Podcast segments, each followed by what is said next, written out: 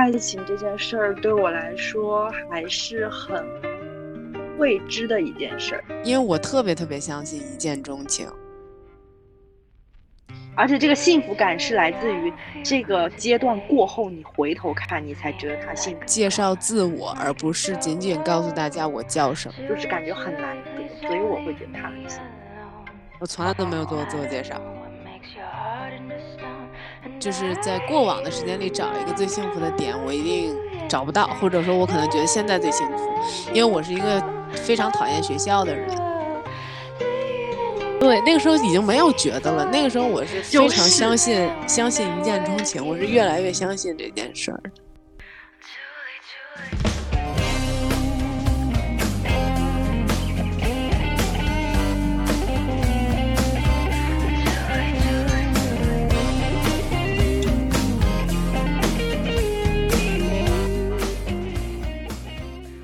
不知道，就是我是一个很顺其自然的状态。就是这个东西可以有，我会很开心。然后这个东西如果没有，我也很好的这样。我觉得我也跟你所说的顺其自然差不太多。可是我的状态有一个点跟你完全相反，就是我从来没期待过爱情这件事儿。期待我会有，但是这个有是指在某一个特定时期，会在某一些瞬间，或者是在，比如说我看到了一件我真的觉得非常美好的事情，这件事儿可能是分享给朋友，分享给家人，或者是除了爱人身份以外的人，意义都没有那么大，然后这个瞬间我会有对爱情的期待。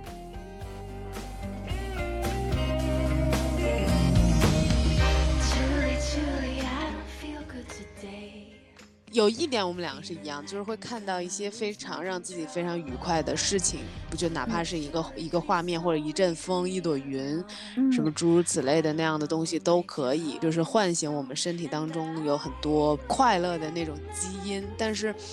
我可能没有过一个想法说我要跟谁分享这个东西，因为我好像默认说不一定所有人都有我这样的感受。所以我就算分享出去了，他也未必能感受得到。然后又是一个，呃，可能我我也是对我自己的表达能力跟我的摄影能力不够自信吧？也许就是我觉得没有任何一个载体能够把我的这个感受传递给他。然后在这种情况下，我可能就是我非常的享受当下，因为在那个当下，我觉得我自己把它完完全全的看到跟感受到，比分享出去。更让我快乐，所以我可能就不愿意分享，因为其实我是这样理解，就是那个好看的东西，那个比方比方说，我就是会在看到一非常漂亮的月亮的时候，会有一天当中最快乐的那个时候，或者有一些季节它的日落的时候非常好看，或者我有起得特别早看到日出也是。就是我能感受到我的那个快乐到达了一个峰值，但是我认为那些东西是只要你留心，每一天每一个人都能看到的，所以这个跟我分享无关。就是只要你想，你也能看到。如果你都没看到的话，其实不是我没分享到，是你自己就没有那根绷着的神经。对对对，所以我就觉得，就算分享了，你也感受不到。所以我可能就没有想过跟别人分享这种东西，因为我特别特别相信一见钟情。这个我是完全没有，完全没有，对不对？就是我男朋友也是，就我我们两个之前因为这件事情吵过架。在这件事情上，就是我非常相信一见钟情。我觉得那个当下的感受，跟我看见月亮或者看见日落、日出，看到任何好看的风景，对我来说的感受是一样的。然后碰巧，嗯，那个让我开心的，我眼前的这幅画里面有一个人，嗯，我觉得那个是特别妙的。那个对我来说是可能在当下我对爱情的理解，但是。我并不会在我没看到这个人的时候去幻想，或者说我想分享给谁，就从来没有一个就是我已经认识的人会让我产生这种我要分享一个特别好看的画面给他的想法。对，明白，我明白你的那个点在哪里。但是就是我会有分享这这一个动作或者这一个行为的原因，其实我有想，我觉得，呃，首先是我觉得我。自己就是我的记忆力是非常非常不好的，非常的不好。它是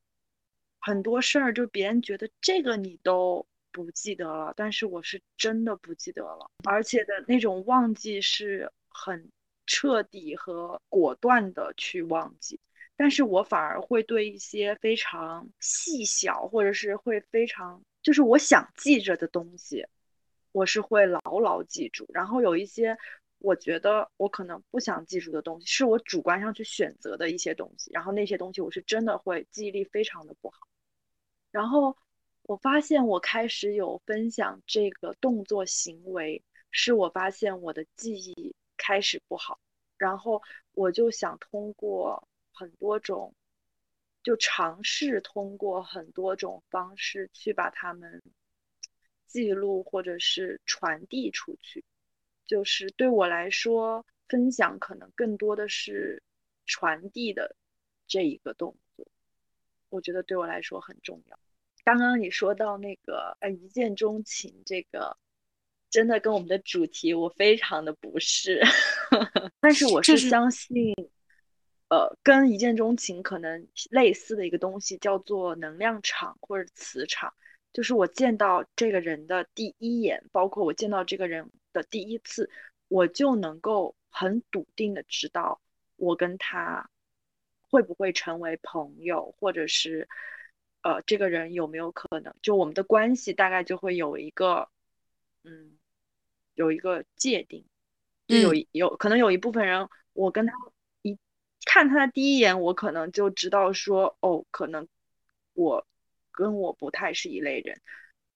但是有一些人，我可能看他第一眼，哪怕不讲话，就是我只在人群里面看到他，我就知道，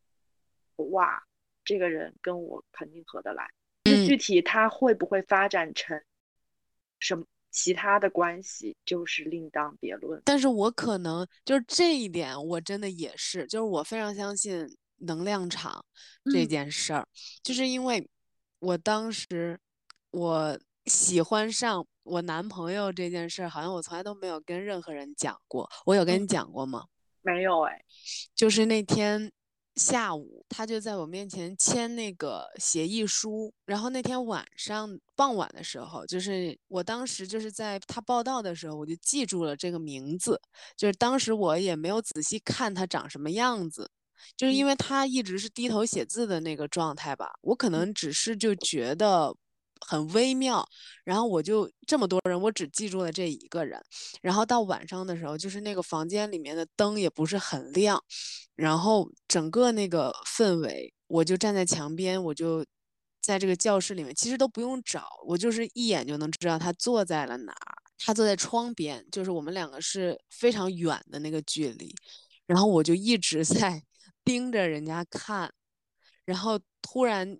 有一个瞬间，我发现我每一次就是我之前是也也是看到的，但是我没意识到这件事。就是突然那一个瞬间，我脑袋里面就啪的一声，我就意识到，我每一次看他的时候，我都能看到他在看我。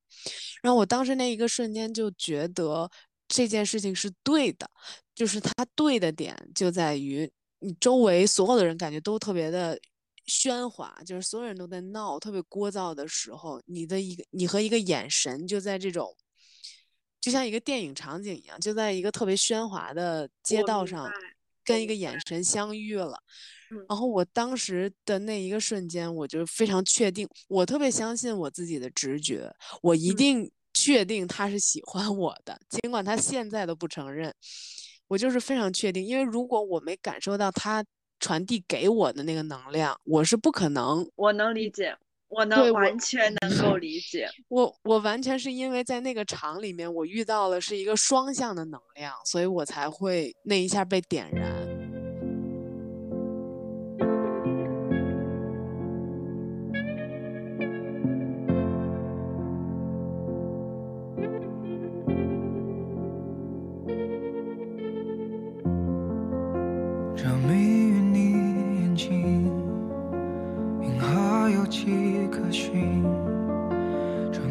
时间的缝隙它依然真实。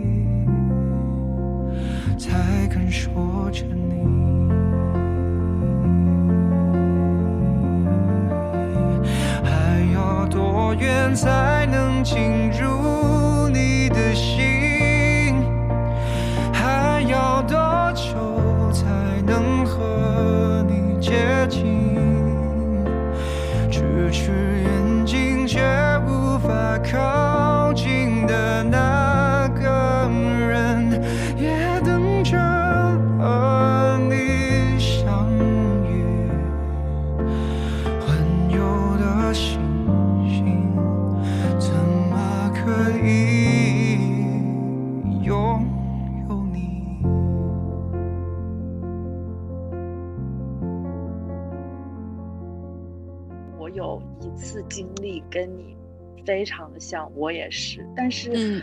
呃，就是没有发展，就没有发展，可能是我的性格原因还是怎么样，就是也没有什么发展。嗯。就是有一次，我好像，哦，我跟我的在当时是在厦门，然后我跟我一个非常好的朋友有讲到过这件事儿。嗯。是那一天，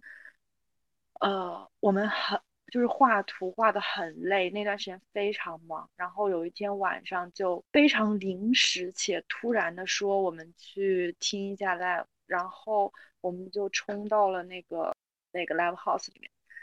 然后那我们没有看任何的嘉宾名单，我也不知道我自己要去听谁的歌或者是怎么样。然后那一天那个乐队是一个很嗨的乐队，然嗯后他有一个 DJ，然后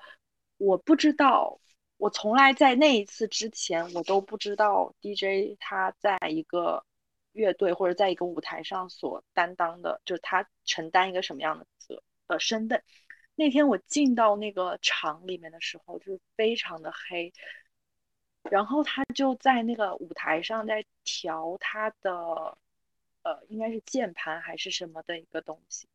我就瞬间就我已经有点忘记我当时看到他的第一个反应是什么，但嗯是就是觉得，哇，它跟这个地方又非常的融合，但是又好像很独立。我不知道我怎么去形容那个感受，就是我知道它是属于这里的，但是我又觉得它跟这一切好像没有关系。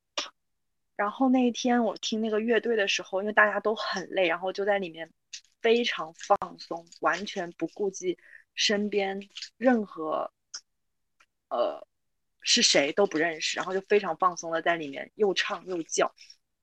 然后唯独我那天他在一个舞台上最旁边，后来我才知道他是那天临时好像是被叫过去帮忙的，然后跟就是乐队会叫他 DJ 老师的那一种，然后然后那那个乐队非常吵，周围的环境非常吵，大家都在跳蹦，然后叫喊，然后我就看着他，然后他就跟那个很喧闹的环境，好像明明那一切声音都是他制造出来的，但是他好像又跟那些声音完全没有关系。哇！然后那一个瞬间，我的大脑就觉得，哇，就是有被点燃到，但是我也不觉得那个是爱情，就因为可能我真的不相信一见钟情这件事儿。嗯我只是可能更多的是对他的好奇，或者是觉得这种感受是我从来没有过的。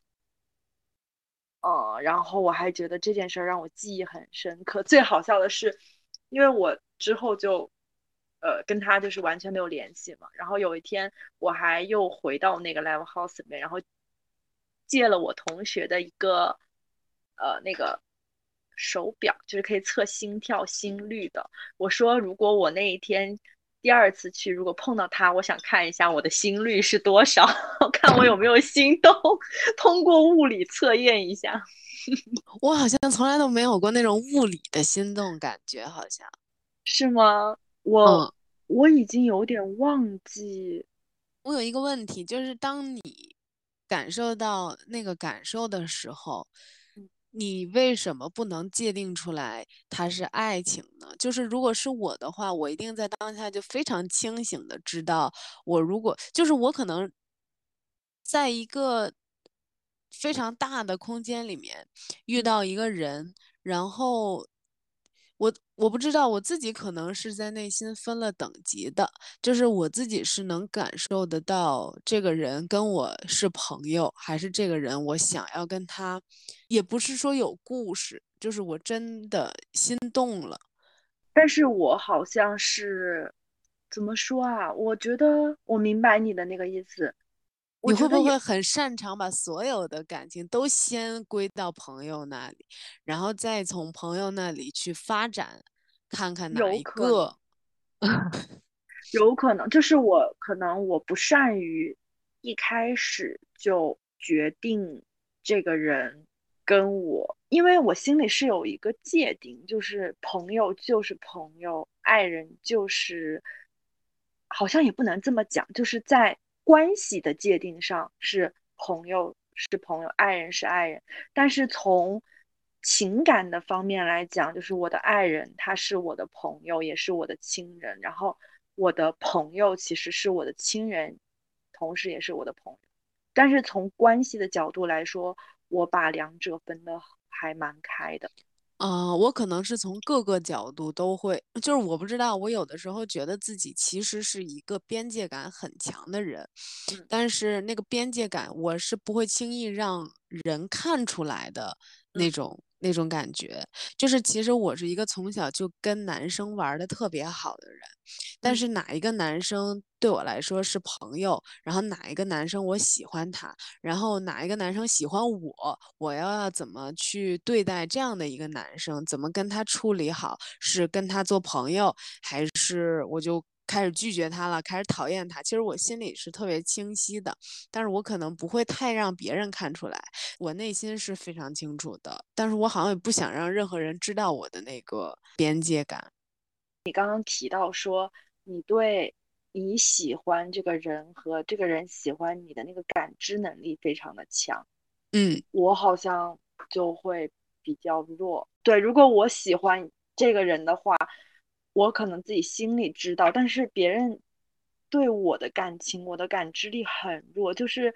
我遇到过很多情况，就是我身边很多人都能感受出来，好像谁对我，或者是谁和谁之间有一些火花，但是我还没有感觉到。就哪怕这个主人公是我的话，我都感觉不到。然后我需要可能别人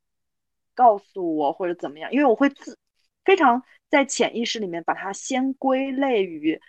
他对我的这些好是出于朋友以及他人很好，嗯。就我的这方面的感知能力比较弱。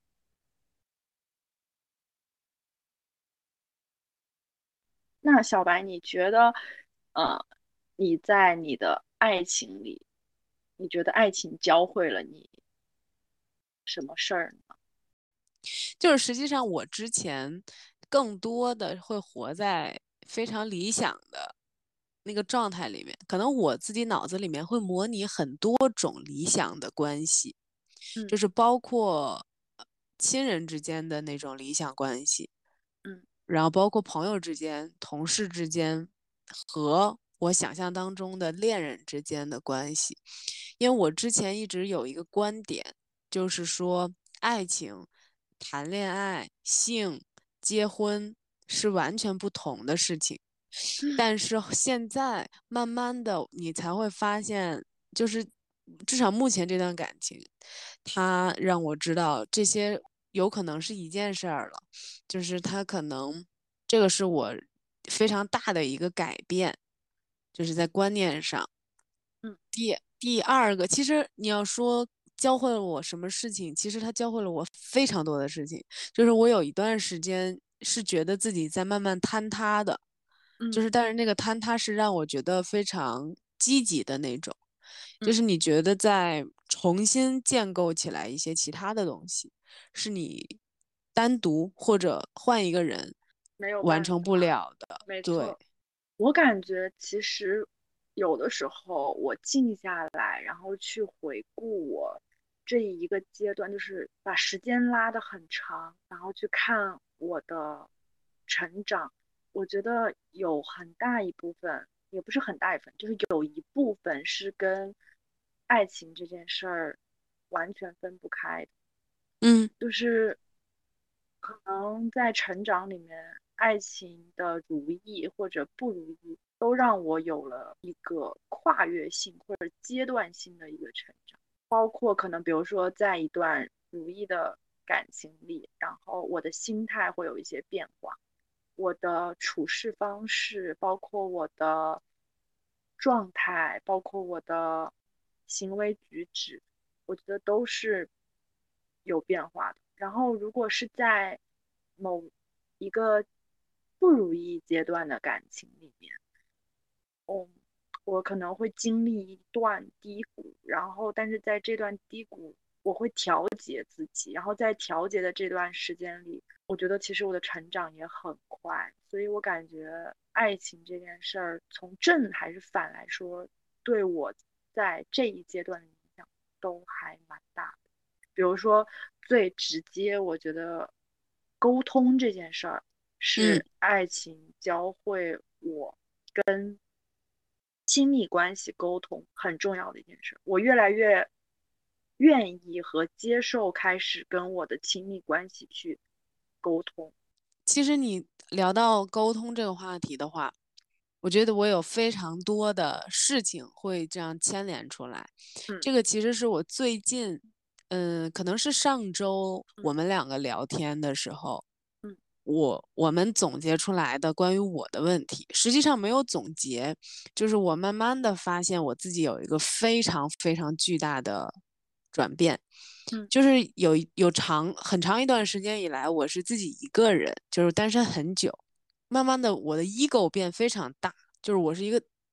太自我的人了，嗯，然后自我到。我有我自己思考问题的方式，然后也有记录下来他们的方式，然后我突然有了表达欲，我就建了另外一个播客，然后自己把那些观点讲出去，然后慢慢的，其实我收获到一些听众朋友，然后也收获到一些呃，不知道是是我不知道算什么样的声音。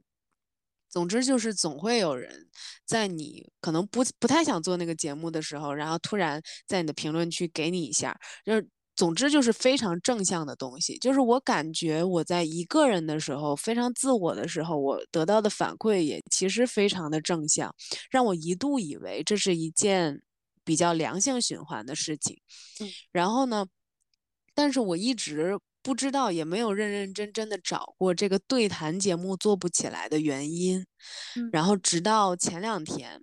我还是在那之前，就是跟他沟通感情，沟通任何问题，就是不管是好的问题、不好的问题，或者是仅仅是一一件我们两个需要商量的事情，平静的商量的事情的时候，我可能都是带着那种。去仅仅是分享观点的心态去把这句话讲出来，然后我可能完全不考虑听的那个人的感受，我也不考虑听的那个人给我的反馈是什么，然后我只把我自己的观点说出去，就结束了。这个就是就是单口节目的好处，就是你完全不需要听。然后慢慢的，其实我意识到我开始丧失那个倾听的能力了，我我开始。觉得我自己听不进去，不是，不是，不是开始吵架或者是什么，是因为他一开始长篇大论的跟我说话，我就想睡觉，我就非常困，然后我就不知道，因为也许是因为他说话也没有一个。抑扬顿挫，然后就会让我特别特别想睡觉。然后直到上周的时候，他还是用他原本的方式给我讲事情。讲着讲着，我突然发现自己在安安静静的听他讲东西。嗯，然后我也不想再反驳了。我觉得他说的好像是对的。就是我突然在一段时间的，就是自我的。嗯，世界观、方法论的搭建过程当中，把自己完全其实完全封闭起来了。嗯我其实是一个非常擅长自言自语的人，就是这个房间里任何一个东西，我都能把它们摆平，就是说的特别明白，就是仿佛好像已经自洽了，但是实际上不是的。就是最近我才知道不是的，是因为没有人，没有人能说出来话反驳你。就是一旦你给了一个台灯说话的机会，你说的这个话也许就不是对的了。没错，你只是你只是给自己找了一个。没办法反驳你的对象东西，对对，然后我就觉得他说的好对呀，然后 我就开始开始期待他说一些什么话能够点醒我，然后然后也是在那个瞬间，我觉得这个是我不知道是爱情教会我的事情，还是他教会我的，或者说可能是也许就是他的一些方法对我来说管用，我不知道，总之就是太久没有人。让我产生这种感觉了，就是我能听他说话了，就是一个一挺莫名其妙的感觉。我有一个类似的经验，因为就是这个，我其实有点想把它归，就是我们俩的这个这一点，我想把它归结为线上的沟通。就是我觉得我线下的沟通跟我线上的沟通是完全两种状态。然后我线下其实沟通能力，我觉得还因为我很喜欢去。和人说话以及听人说话，就是我在生活里很长一段时间都会担任一个倾听的人。然后，呃，我有一段就是线上去，就是怎么说，就是线上和对方聊天，然后，呃。沟通的这样的一段经历，然后，嗯，然后就是我经常会跟他在线上分享一些开心或者是吵架，然后，但是有一天，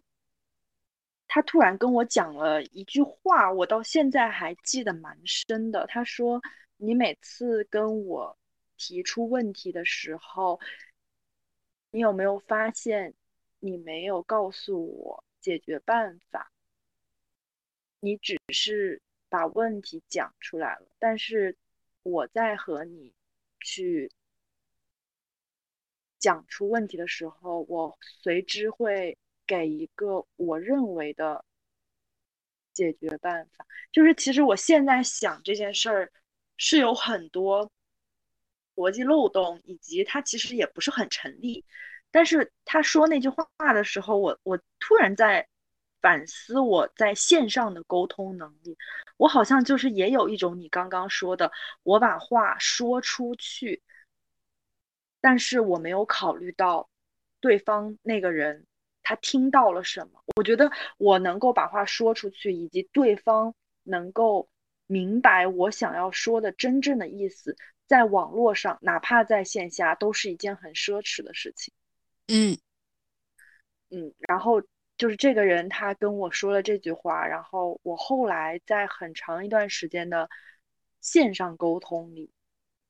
或者是在我解决办法的行为里，我都会，如果我提出问题，那我一定会付一个。我当下也许不是最好的，但是是我当下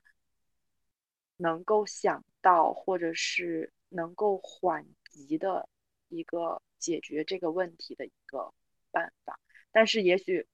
后面又会更改怎么样？但是我觉得这个是需要去慢慢摸索的。这个是这个应该可能不是爱情教会的事儿，但是是感情教会的吧。但其实我还有一个是爱情带给我的问题，就是这个解决问题的问题，就是我还是依然觉得，就是解决这个词不能轻易的在感情生活当中用，就是我觉得很多的事情是好像没有办法完全解决的，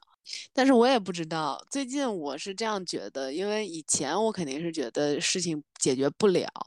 但是后来，我慢慢的觉得说，这些我认为在感情当中解决不了的问题，实际上 是我自己假想出来的问题。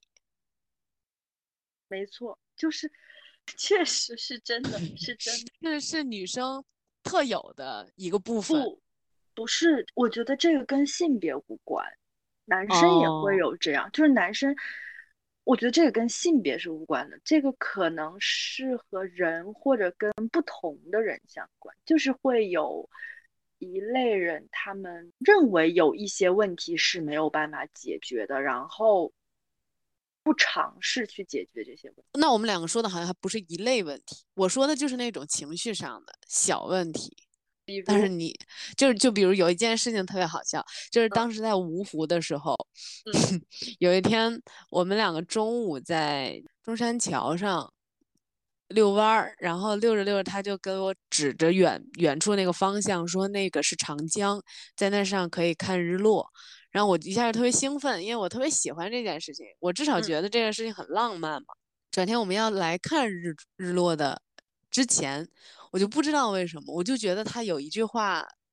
没有及时的回答我，嗯，然后我就觉得他怎么能这样？他怎么能他怎么能不及时回答我的问题？就是因为我那个问题根本就不不不能称之为一个什么问题，然后他就他就突然不说话，我就觉得好奇怪，然后我就不想理他，然后我就一路都没有理他，然后他就他就一直在我身边，就是他想拉我的手，然后我就不让他拉我的手，然后。他一直在抠我的手，想把我的手抠开，然后就这样僵持了，僵持了一路。然后我当时是真的生气了，因为我自己的那个理解的世界里是觉得说，他看出我生气了，但是他就是不哄我一下，我就觉得，我觉得怎么能这样呢？结果。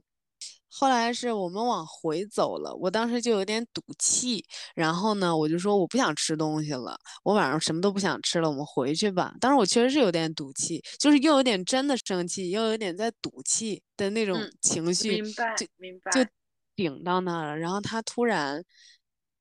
就停下来了，停下来，我以为他有要有一个什么大动作来哄哄我，然后突然就是特别冷静，然后又带着一点点委屈。他的那个委屈不是装出来的委屈，是因为他真的没明白这件事儿，带带出来那种委屈。而且你又你又知道他是一个什么人嘛，对。然后他就用那个声音在马路边问我说：“你为什么突然不说话了？”然后我突然一下，你知道，人就。我的心理防线就被他攻破了。对，没 错。我就觉得说，好像确实不知道为什么。对，就是他没有能够，你你明明觉得好像这个事儿是他好像应该知道你为什么有点不开心，但是他又没有明，他其实真的不明白你为什么会不开心这件，就是突然的不开心。对，但当时我化解的第一个问题就是，他原来不知道我为什么生气，所以不是他不想 哄我，是因为他还不知道。然后我好像那一下也也不能算原谅，就是我一下就可能不想闹了，然后我们就，我就好好了，是吗？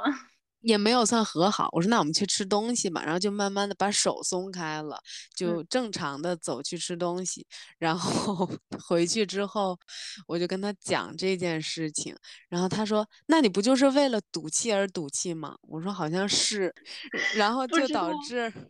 然后就导致那天的日落实际上就是两个人，至少我没有和他一起看嘛，就是我自己在看，我我世界里就是我自己在看，他自己在后面。我觉得他应该在我的身后反思，但没有，但他就是在 我的身后偷拍我，然后我当时就特别后悔，然后我就是一个生气快，然后后悔也快的人，然后我就开始我就开始狂哭，然后然后他就他也不理我，每次我哭他都不理我，因为他觉得我演演哭戏演的特好，然后 这个事情就过去了。过去之后，我们等我回到天津之后再。在视频里面跟他复盘这件事情的时候，我说其实以后再遇到这种事情，你大可不必当真。就是我，我也发现我自己的这个，我也不知道是爱好还是什么，就是你完全不需要，对，就你不用当真。这件事情对我来说，可能就是撒了一个小娇。然后他说那天晚上我只当真了一件事儿。我说是什么？他说我就不相信我当真抠不开你这个手了吗？天呐，我的天呐！然后当时后来我才就是意识到我有特别多这种时候，就是然后我就不知道这个解决问题到底是。一开始我认为不是所有问题都能解决，但现在我好像认为不是所有问题都是问题，有很多都是你自己想出来的那些破事儿。对对对。然后就是，其实是有一种你想演戏，他没配合你演，然后你的那个落差而已，其实根本就不是什么大事。问题，我也还蛮好奇，或者是还挺惊讶的。然后你刚刚有提到说哭这件事儿，这个事儿就是在我身上也是发生的概率极小，就是我觉得我的情绪的传达好像没有那么的激烈，或者是没有那么的直白，嗯，就是我甚至我上一次流眼泪可能是在去年年底，然后复盘我那一整年的 时候，嗯。然后想那一年的回顾的时候，才流了眼泪。然后好像今年，甚至都好像没有流过眼泪。就是感觉哭和情绪的释放这件事儿，对我来说还挺难的。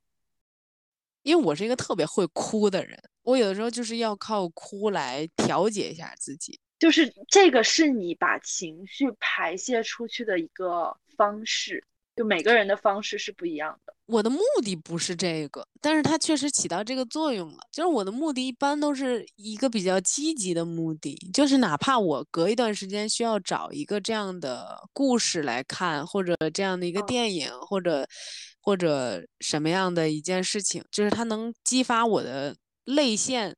我也不知道，它有一种运动带给我的那种快乐、快感。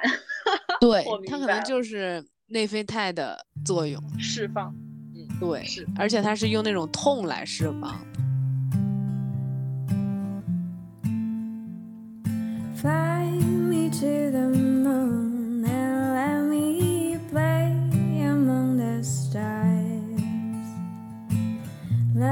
see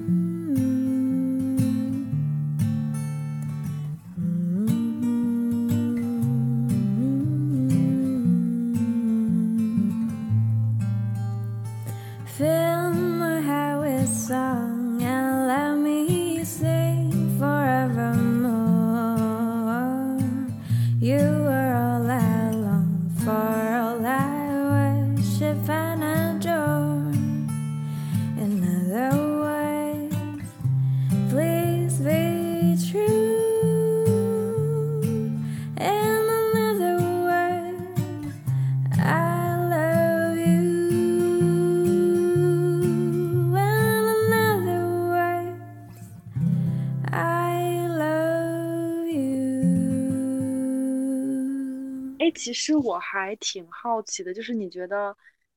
异地这个异地恋这件事儿会让你会更有目标感吗？或者是这个阶段里有没有某一个瞬间你会觉得之前的有一些世界观或者什么跟不一样？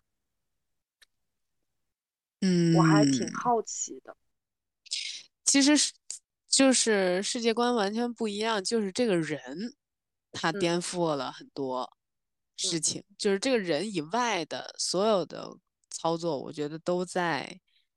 这个范围之内。就是可能因为我是一个想象力很丰富的人，所以无嗯论发生什么，我都觉得是我想象当中的，就是我意料当中的事情，只嗯是这个人在我的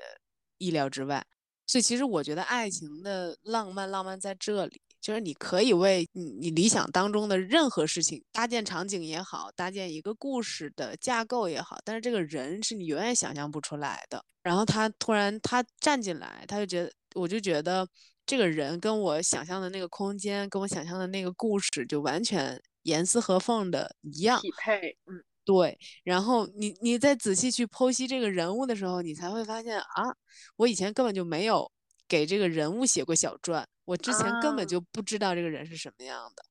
啊是是人走了进来，而不是我在找这个人。嗯，明白这种感受。对对对，所以我就觉得，其实是我觉得爱情的底层逻辑是这个。如果你说我要找一个人的话，那可能就是谈恋爱或者结婚的底层逻辑。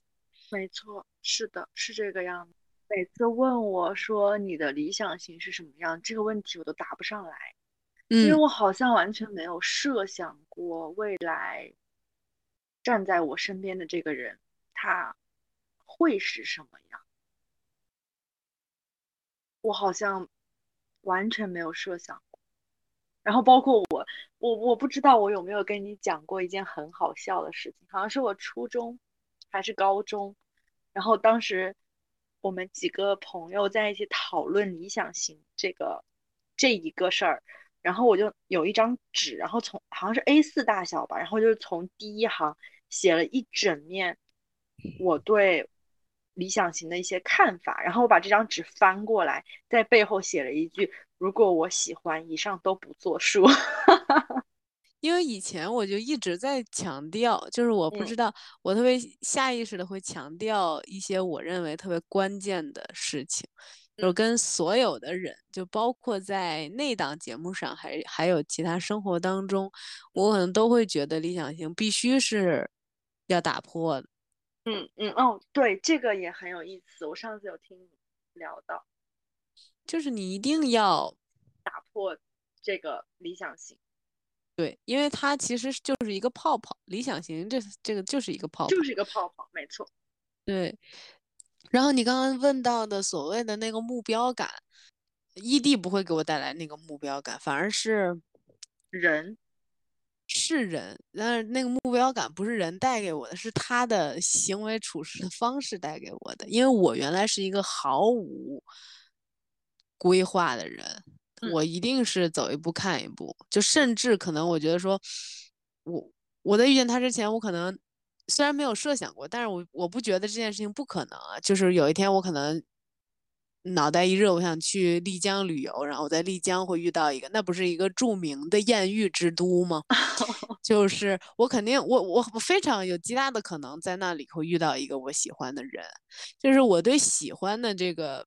门槛儿可能不高，就是一见钟情。但是你让我心甘情愿的去经营一段亲密关系，我觉得这对我来说是一件大事儿，是一件非常大的事儿。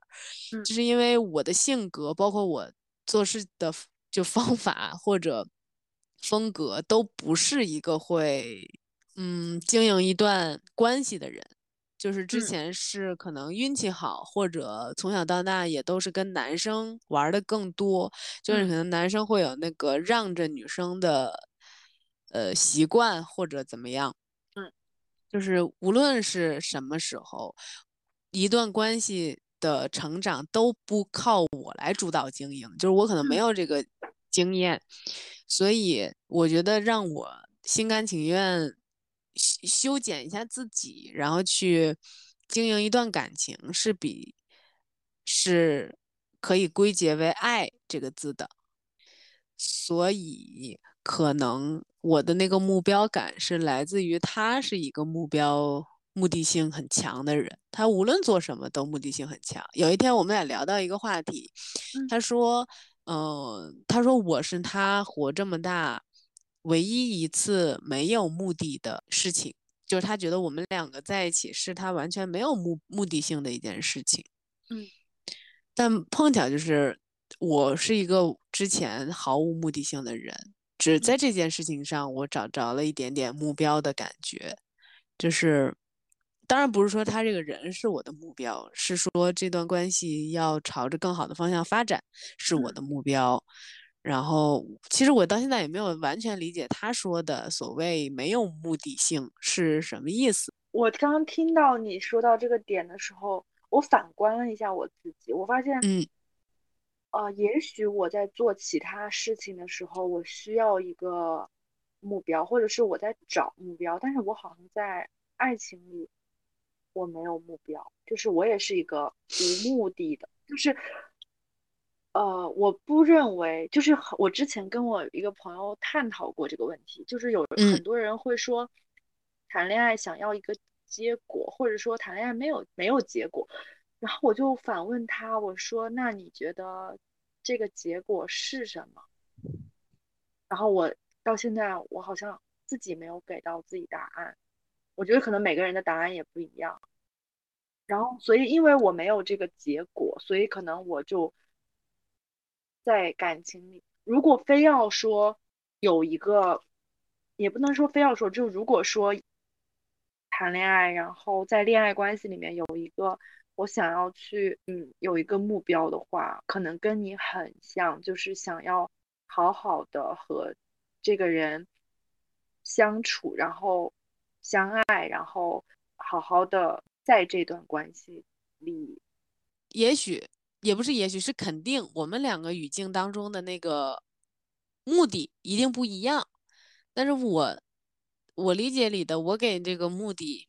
下的定义，可能就是，比方说其他的事情，比方说我自己个人事业的五年规划，我没有，我不知道五年后会发生什么，但是。在这件事情上，我可能会去幻想说，五年之后的你是一个什么状态？你是一个从国外回来的状态。那五年之后的我会是一个什么状态呢？我可能会开始想说，我会不会和你一起从国外回来？然后我或者我会不会在在这在国内等你的时候，我是一个什么样子？然后我们两个会不会在五年之后已经有了关系上进一步的发展，或者怎么样？或者我们两个就是住在一起的时候会是什么样的？画面就是画面，我已经有了。就是一旦我有画面了，我就觉得哦，我有目标。但是其他的事情对我来说，我是没有画面。就即便是现在，你让我说明天上班的时候我是什么样，我都不知道。说到画面这个事情，我好有感触。就是我在恋爱关系里，就是会有画面这个事情的存在。就是你问我说，比如说问我会结婚吗，或者问我会怎么样怎么样，我好像没有办法给到一个。确切的答案，我会有画面感，就是我们俩一起在做什么什么事儿，或者是我们俩，呃，在比如说结婚之后，或者是结婚之前，或者是怎么样，就是会有这个画面感在我的脑子里。然后他是想，他会让我想要，因为我觉得这个画面很幸福，而且因为这个画面里的人是你，然后所以我就想要好好的去。和你在一起，就是和爱人在一起的这个状态，所以画面这个我好有感触啊！我突然想到，我上星期有一件事情让我还蛮震撼的，因为我是第一次发现这个事儿，就是我之前对数学这个事情非常的排斥，不喜欢，甚至说逃避，嗯。然后我上学呃，就上星期去好好的接触了数学这个东西，然后那一堂课上，老师就是说到了一个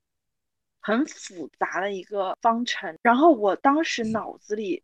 竟然就数学这么理性的学科，然后这么严谨的这个东西，他提出那个问题的时候，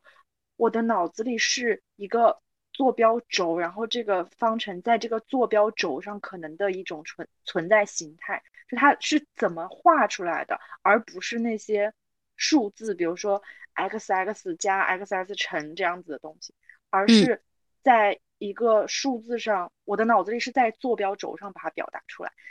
然后那那个老师他在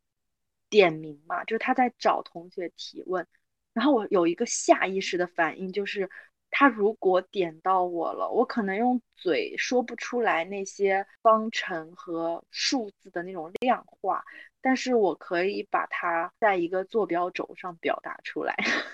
我突然好像明白了，你刚刚说你的脑子里是文字，然后可能在我的脑子里就是图像的表达，这个还挺有意思。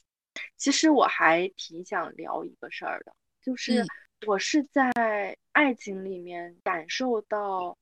人的状态，因为我发现我在跟不同的人相处的时候，自己的状态是不同的。嗯，然后当然，对，以及我没有办法预料，就是比如说我的第一段感情里面的那个状态，跟我最后一段感情里的那个状态是完全不一样的。啊，当然也只有两段感情，好像 就是。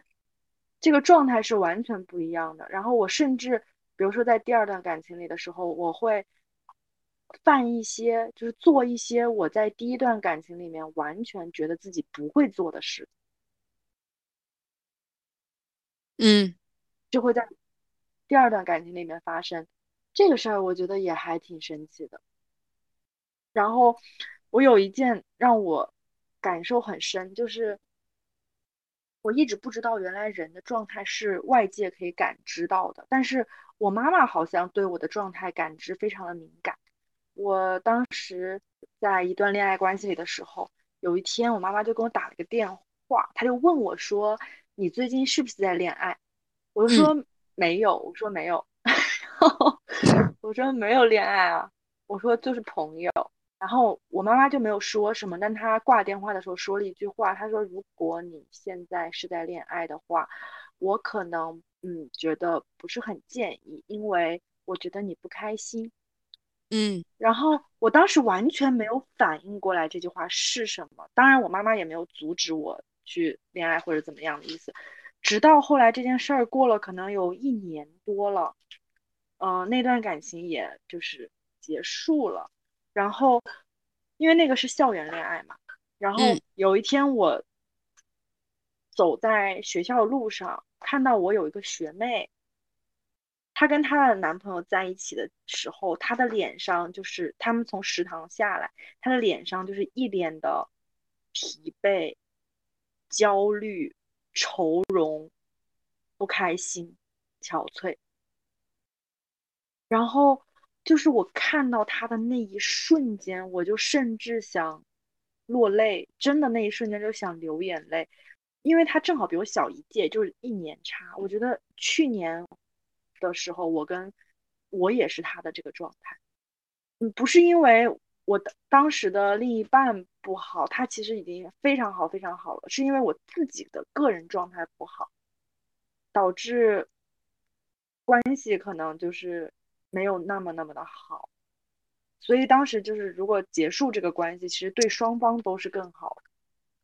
就是我在这件事发生之前，我一直以为我在恋爱关系里的状态都会一样，就是我是一个在恋爱中会怎么样怎么样怎么样的人，会给自己下定义。但是我后来发现完全没有办法定义，就是我我之前觉得自己完全不恋爱脑，就恋爱脑这个词跟我一点关系都没有。后来发现，我也是恋爱脑的，包括感情关系里，可能我有不同的阶段，可能从最开始的很排斥，然后不愿意麻烦对方，然后甚至就是有外人看到我们俩会说，哇，你们俩看起来很陌生，都不像情侣，然后慢慢的去转换到我开始接受他，接受我自己，也接受在他面前的我自己。然后我就开始变得非常的放松，非常的自在。我最近可能一直在想恋爱状态这件事儿，就是一段恋爱里自己和对方不同的恋爱状态。可能我是一个这样的人，我首先觉得我自己看人很准，嗯，然后我我有了这个非常。是地基的这个自信之后，嗯，我可能会觉得说，我选择跟他在一起，是因为我首先从不管是从哪一个切入点切入，我开始了解他，嗯，我一定是懂他的，或者说他一定是懂我的，我们俩一定有一个地方是相通的，我才可能会接受他，嗯，然后在这样的一个基础上，我们两个开始往朋友之外的地域去发展，然后在这种时候。我用来熟悉彼此的方法，可能就是肢体接触，就是拥抱。嗯，拥抱这件事情对我来说非常重要。嗯，但它不是那种有需要的重要，就是我单纯觉得这个举动非常拉近人与人之间的关系距离。没错，对，就是贴上的那一瞬间，我大概我我会因为听到他的心跳声而窃喜，因为我知道他心他心跳很快。他其实给了你。很大的勇气，就然后让你更加坚定，说是这个人，以及他也是想要，就是你们是双向程度上的一个坚定感。哦，我突然说到坚定这个，我觉得坚定在我这里也还就是我经常会跟你讲，我说我不勇敢这件事儿，尤其是在感情，我非常的不主动，宁愿错过我都可能不主动。比如说，在马路上要要微信这件事儿，我是绝对干不出来的。即使我觉得哇，这个人很好，哎，就就是那个好是指很呃，目视觉上的很很很好，嗯，但是我可能都不会去主动的跟他产生联系，或者是主动的想要认识他，可能我不会。觉得很大程度上是因为，就是像你说到我。我没有收到坚定的这个信号，是我觉得坚定这个事儿是我的底线，也是我，就如果我感受到一段感情里的不坚定这个东西出现了，我就会非常果决的去结束这一段感情，然后以及往后退，就是我会先往后退，然后就退出去。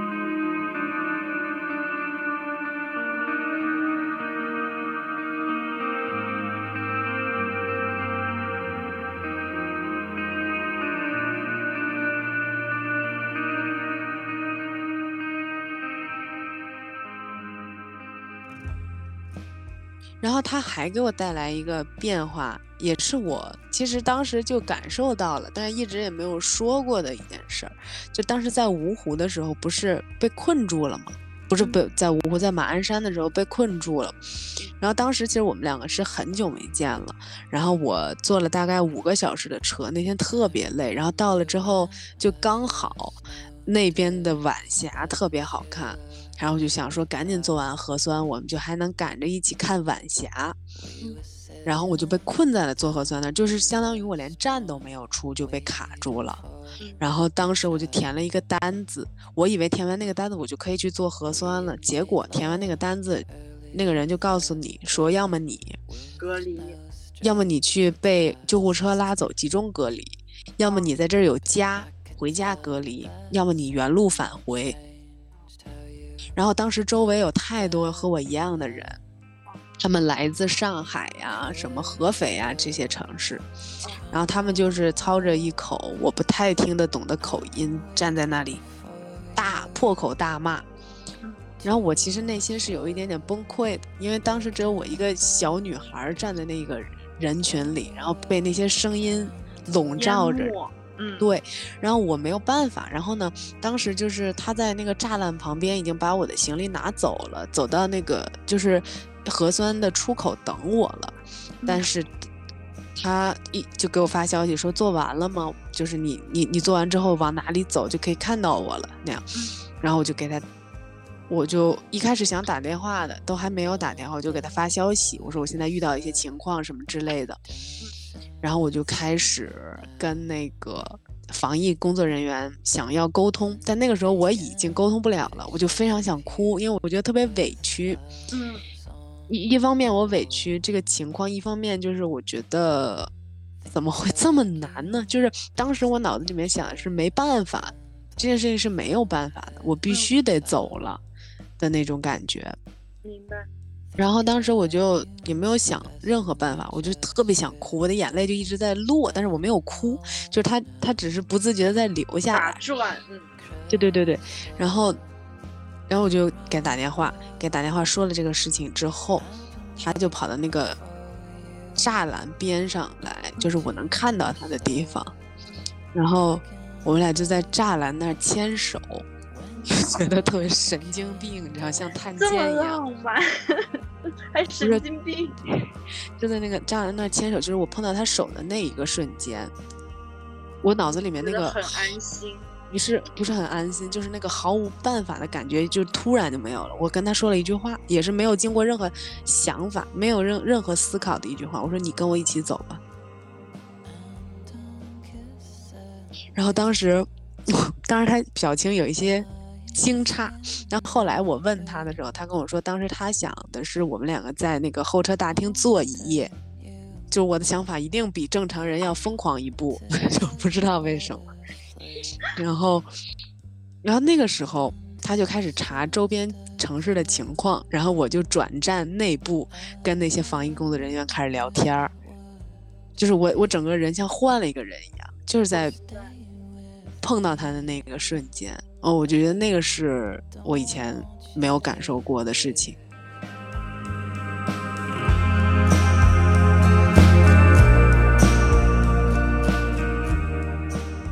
这种力量感真的好震撼，就是我非常的欣赏，或者是我非常动容的一件事儿是，你们俩很难，然后但是你们在为此而解决这个问题。比如说你们俩在，你在去跟内部沟通，然后他在去查外部的这些信息的时候，你们俩的呃想要解决的问题是同一。个，然后为此在一起努力的这个事儿，我觉得真的好动。你们俩在那个环境和场景下一起去做的一件事，重要的点是一起。就算是你们隔着那个栅栏，然后哪怕或者是在候车亭坐一晚上，都已经很够了，就是。已经，就这个事情已经不是问题了，也不需要去被解决了。就是到这个阶段为止，我就觉得已经很好。这种经历好像是一种共患难，也不能这么讲，就是一种是一种很难得的经历。好好，我我每次遇到这种很很好的事情，我会我都好想说好好。就是觉得 “好好”这两个字，是我表达我最真挚及最最好，就我觉得最美好的词，可能就是我说出“好好”的时候，那个瞬间，我就觉得好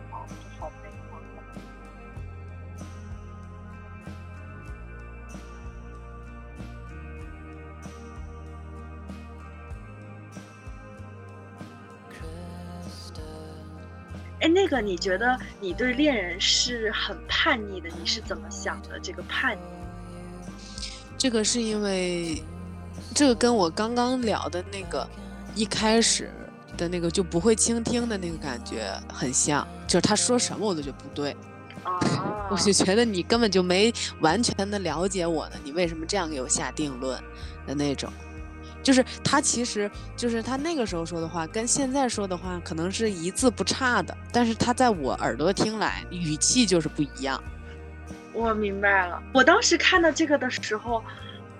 我的脑子里就全是我刚刚可能提到的，就是我刚开始跟这个人接触的时候，我是有一点内心上的排斥和远离的，然后我不愿意去麻烦过度的麻烦他，包括。我我当时另一半他还问过我，就是他很委屈，然后还问我说，我到底什么时候才能真正的走进你的心里啊？就是这个让我记忆很深。他问出我的时候，我想啊，没有吗？然后我觉得啊，你也你在的，但是可能在我的行为举止上面，并没有表达出来。然后也是从那个时候，我开始意识到我是一个不善于把自己的爱意表达出去的一个人。然后对，包括我对喜欢和爱这个事儿，就是在今年前，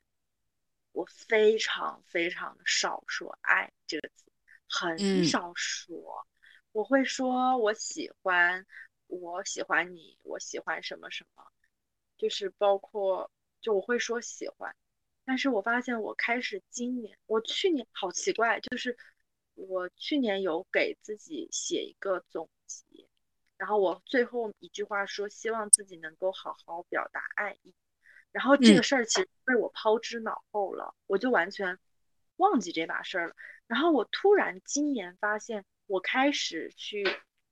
好好表达我的爱意了，以及我开始经常的使用“爱”这个词这个字。然后我开始说爱你，开始说想你，开始说，就是我开始愿意去。表达我的爱意，我觉得这个跟你可能有还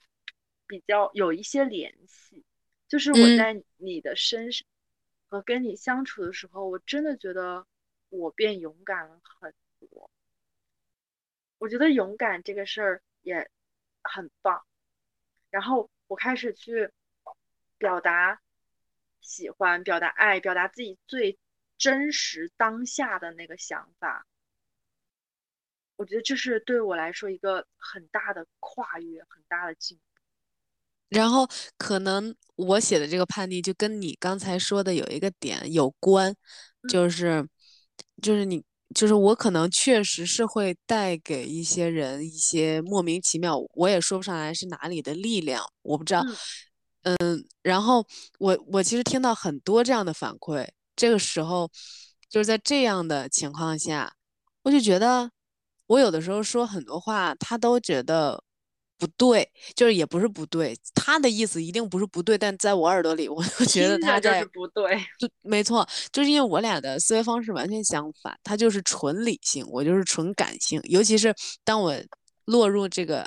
呃，恋爱关系里的时候，对对对，就完全是一个纯感性的人。然后我们俩可能思维的方式是不一样的，所以就导致出发点跟落脚点都不一样。但是也许是在表达同一件事儿，然后这个时候就会出现这种，就我就觉得。怎么这么多人都能被我影响，你你就不行 那种？对我说，凭什么呢？就是大家语汇都是一样的，然后你就听不进去我说这些话，我就觉得，就是在一开始的时候，我就觉得我对我的家人都不会叛逆，但是我对这个人就是超级叛逆，就是他说什么我都觉得不对，就是有点。在报复的感觉，因为我觉得我说什么你也觉得不对，就是感觉特别像两个小孩，就是在最一开始的时候就特别像两个小孩在就是在赌气。我在相处的过程当中发现了一个问题，就是在所有的理你理想的亲密关系当中，这句话成立是因为这句话里面有一个你，没错，没错，它有一个主语，它的主语不是那个亲密关系，是你，没错。然后你们之间出现的任何摩擦，都因为你有这个理想的亲密关系，你想把它放进来，但问题是这个句子里面放不进来，这个句子里不缺少成分，它这个句子是，如果你想把它放进来，这个句子就不成立了，要么你必须把理想的摘走，就是你和他的亲密关系是什么样的，就是我觉得能碰到两个，能把这个事情磨到一个一个。光滑的这么一个关系，就比方说这两个人把彼此的理想的亲密关系融合到一起了，那你会发现他跟你理想的亲密关系一定是不一样的。嗯，就他是两个人的想法。这个事儿是这样的，以前我有一点跟你一模一样，就是我觉得我们要成为彼此的保护伞。嗯，但后来我发现。有的时候，人是需要自己来消化一部分东西的。之前我们遇到过一件事情，就是他会有那个状态特别不好的时候，就是他有的时候做设计啊，或者他压力特别大的时候，他跟现在我遇到的这些学建筑的小孩都不太一样。他不熬夜，他至少不熬夜干活。嗯，他会在有限的时间里效率极高的做很多事情。然后呢，就是在这种情况下，他一定有状态不好的时候，或者说他在那个状态不好的时间里，或者也不是状态不好，就是他在那个工作状态里，他没有办法去兼顾你的情绪。嗯，这这一点我之前可能没有那么理解，然后最近才慢慢的好像摸索出来了一部分。但是这个摸索的途径呢，就是一定要见面，我才能知道。在在最近一次见面之前，我好像并不知道这件事儿。然后我们呢，就之前会经常就有一次他的状态非常不好，然后我们俩就其实没有任何争执，还是我自己就是在想，就觉得他为什么对我态度突然变了那样。然后呢，我就开始，因为我们本身也是在打电话之前不会。提前说一声，说我要给你打电话了没有？就一个电话打过去，然后他没接，然后我会接着打很多个电话。就是那个操作对我来说，就是如果有一个人这样对我，我是很窒息的。我也是知道这件事儿的，但那个时候我就是想做那种我认为对我就觉得，因为你很过分，我觉得我也要用 过分的办法来对你的那种，就是真的很像赌气的那种感觉。然后慢慢我们两个这次见面的时候，就是。他可能那个时候周六还是周日的晚上，他要赶一个周一的作业，然后他就开始工作了。工作的时候，就是我一开始不是很敢打扰，然后我就不说话，然后我就在那个房间里面做我自己想做的事情，就溜溜达达的。然后要么一会儿在床上，一会儿出去取个外卖，然后一会儿干嘛干嘛的，就是。然后他突然，我我回来之后问他。我说那个时候会打扰你吗？他说不会。他说那个时候我感觉这个空间是活的。嗯。如果你不在的话，我可能状态会不好。可能因为那个时候我觉得那个空间是死的。嗯。我那瞬间才知道，对他的状态不好与你无关。嗯。有而且有太多与你无关的事情。没错。他必须得自己去处理。所以我那个时候才意识到，你要么不要用“理想的亲密关系”这个词来约束他，要么你不要用你们你和他来约束理想。理想，他们两个词并不辩证，所以你不能用双箭头去指向他们。对，但是然后我就觉得磨合很重要。没错，但是就是有两个点我想说，第一个点就是刚刚我们说的一个是理想的亲密关系。我的角度为什么会出现理想的亲密关系？是因为我现在还没有另一个你，所以我的所有亲密关系的设想都是理想的。但是，一旦这个你这人出现了的时候，就变成了磨合，然后是要寻找属于我们两个最舒服的那个亲密关系。其实那个。找到我们舒服的那个亲密关系，其实就是对我来说，就是我最理想的亲密关系。他也许跟我之前就现在单身的时候想的不一样，但是他依然是我当下最理想的亲密关系。然后以及我很有共鸣感的是，你刚刚说到，就是我说互相是两个人的保护伞，但是其实很多时候是需要自我消化，然后以及这个。情绪很多时候是不来自对方的，然后我觉得保护伞这个东西不不是我有情绪我就找你完全的消化，然后依赖你帮我消化掉。我觉得这个是我觉得是不现实的，就是一个人的情绪，它毕竟是你自己需要自己去消化的。你可以去倾诉，但是消化是自己的事儿。但是我觉得这个保护伞是一种什么保护伞呢？是我很明白的知道。我需要你的时候，你就在我身后的那个感受，这个是我的保护伞。是的，这个这点我非常非常赞同，而且就是我现在常常就是在察觉，因为我很敏感的能察觉到他的情绪波动，尽尽管他想表演的。表演给我看，说他可能状态还不错，但是我也是能很敏感察觉到他的一点点变化的。然后那个时候我可能就会就是轻描淡写的对他说，说你你有不开心一定告诉我，但不会像之前那样了。之前那样让他说出来。对对对，那那个时候我觉得现在想想我挺烦的，但是那个时候我是真的想知道，我不不纯纯是好奇，我是真的想也替他分担一点点。对对对。就是我在每次就是如果我身边的人他们遇到了感情，而不是感，就情绪上的问题的时候，我的第一反应更多的不是让他说出来你怎么了，而是我只是想告诉他，不论你遇到了什么，但是我在，就是我在这个事儿对我来说很重要。嗯，就是你可以等你情绪过去了，或者是等你的情绪，嗯，不是过去了，就是等你想说的时候。我不论什么时候，你都可以告诉我，你需要的时候，我都在。我觉得这个很重要。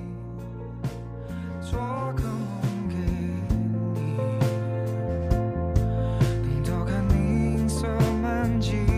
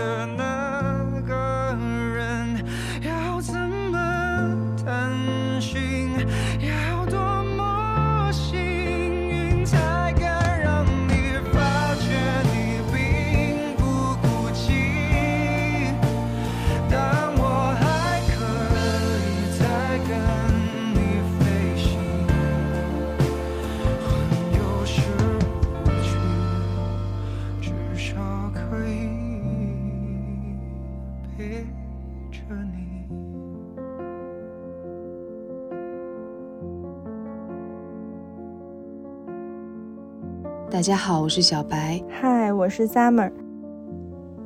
以上是今天节目的全部内容，感谢你的收听，下期见。